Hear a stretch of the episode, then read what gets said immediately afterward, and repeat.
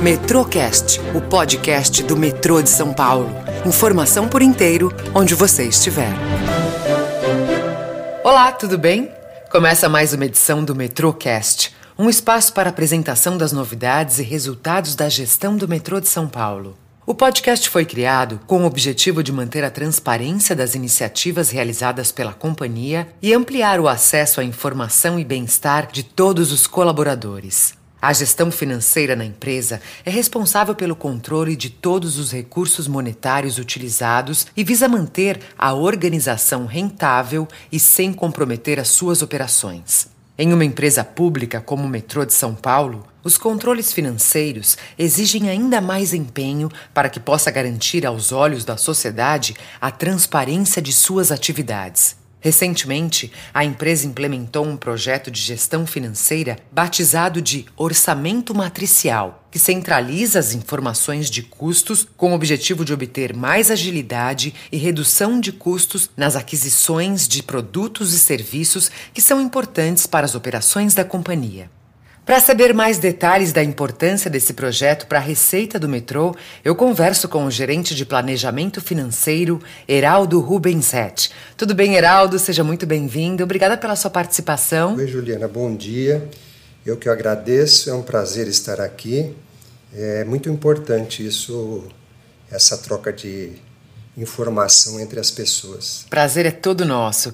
Vamos lá então, Heraldo. É, do que se trata o projeto de orçamento matricial e qual era a sua necessidade de implementação na empresa? Bem, a princípio eu tenho que esclarecer que é um conceito novo a ser implantado na companhia do metrô.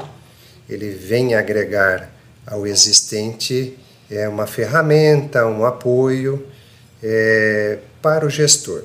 Mas antes da gente ir no detalhe, é importante aqui é, registrar que é um, faço parte de um grupo, não é o Heraldo em si que está implantando, mas tem um grupo multidisciplinar, cada funcionário representando a sua diretoria, engajado com muito esforço para êxito do processo. O orçamento matricial, ele é um conceito que a gente vai implementar ele não é mais um orçamento voltado para o centro de custo, mas de forma cruzada entre gestor de pacotes e entidades. Vou dar um exemplo para você, tanto da GCM como da GPF.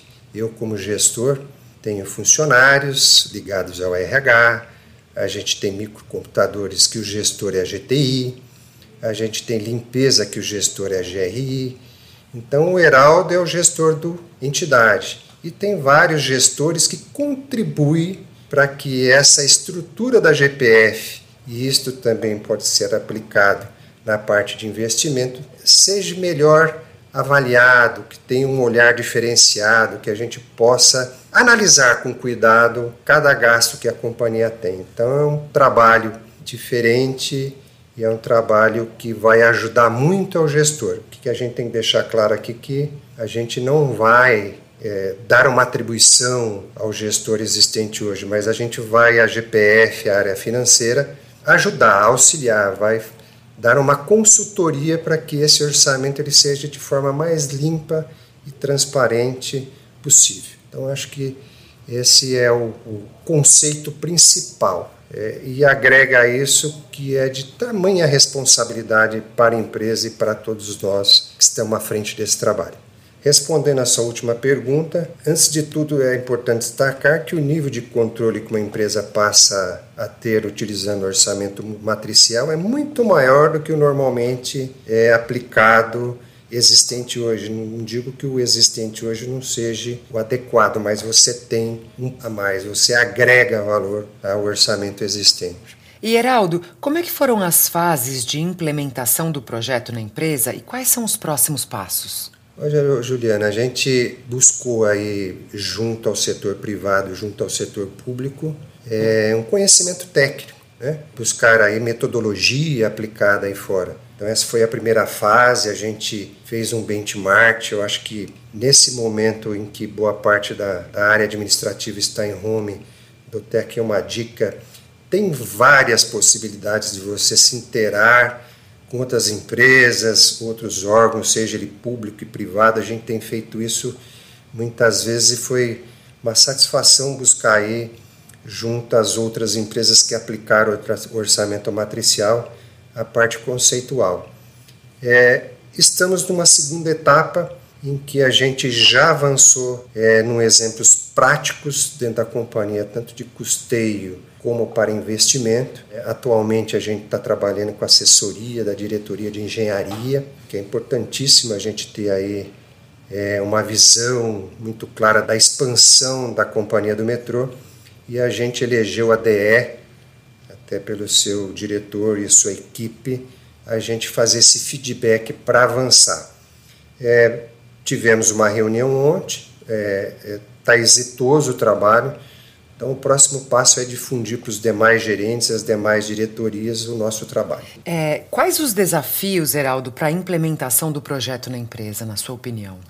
Olha, Juliana, tudo que é novo, né, é, traz assim uma, a princípio um, um, pouco de receio da outro lado, é, da forma que você conversa, da forma que você demonstra aquilo que você está fazendo.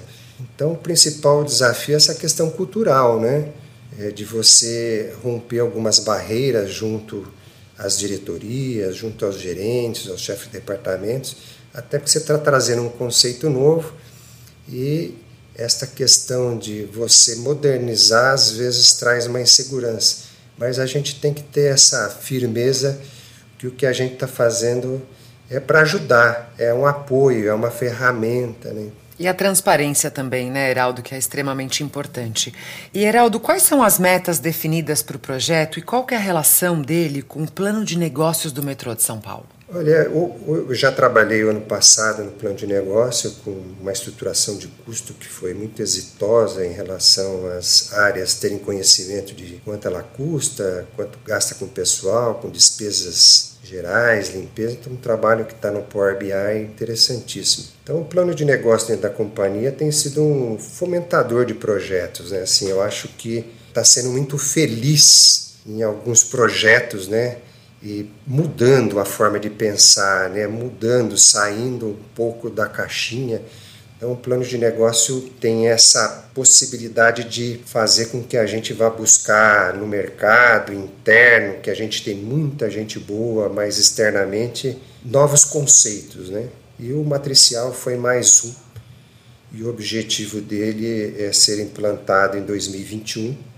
Então, a gente termina em 2020 elegendo é, representantes das entidades de pacotes e de projetos, né? E a gente com certeza é arrojado o projeto, mas eu tenho certeza que a gente vai implementar em 2021 não só o grupo constituído, mas com todos envolvidos no projeto. Que legal, Heraldo. E para a gente finalizar, então, o que, que se espera com a operação do projeto em total execução? Eu acho que a gente falou duas palavras e eu fui muito enfático, você também colocou isso em algum momento da nossa conversa, que foi essa questão do comprometimento, né? E a questão da transparência. Eu acho que quando você deixa claro para a companhia inteira quanto é o orçamento da empresa, tanto de investimento como custeio, qualquer funcionário da empresa, seja ele lá é, dentro de qualquer parte nossa, de qualquer bilheteria, ou dentro da parte administrativa, que possa enxergar o tanto quanto ele está contribuindo, ou por uma redução de um ajuste, não vamos falar de redução de valores, mas trazendo novas ideias, como tenho visto aí vários projetos buscando novas ideias da companhia, isso é salutar, porque você tendo aí um quadro comprometido, com certeza ele também presta um melhor serviço à sociedade, né? ao usuário, que acho que é um dos nossos pontos mais fortes, né? que é essa questão de transportar e transportar bem. E o segundo ponto é expandir, né? você criar novas linhas, novas conectividades, trazendo aí, diminuindo as distâncias na cidade, que é, é, é assim, é fundamental, porque quando a gente vê a construção do metrô, as pessoas é, é, fazem é, muitas ressalvas, que faz barulho, que atrapalha, que modifica o trânsito, mas quando ele está pronto é uma coisa assim espetacular, né? Ele traz, diminui distância mesmo, é integrador, ele socializa, né? ele deixa a sociedade é, mais próxima dessa mobilidade. Então, para mim, é, é fundamental é, é, todos esses projetos dentro do plano de negócio e o matricial ele é mais um que só vem ajudar e agregar. Estou muito feliz de estar aqui com você. Ah, e a gente também, e principalmente por ser uma empresa pública, né, Heraldo? Acho que é uma responsabilidade enorme, uma obrigação, né, essa transparência. Muito obrigado pela sua participação, foi um prazer enorme conversar com você. Eu que agradeço e um abraço a todos. Hoje o Metrocast recebeu o gerente de planejamento financeiro Heraldo Rubens Rett para falar sobre o projeto Orçamento Matricial do Metrô. Obrigada, Heraldo. Lembrando que, além do podcast, também é possível acompanhar as novidades do metrô de São Paulo pelo canal do Presidente.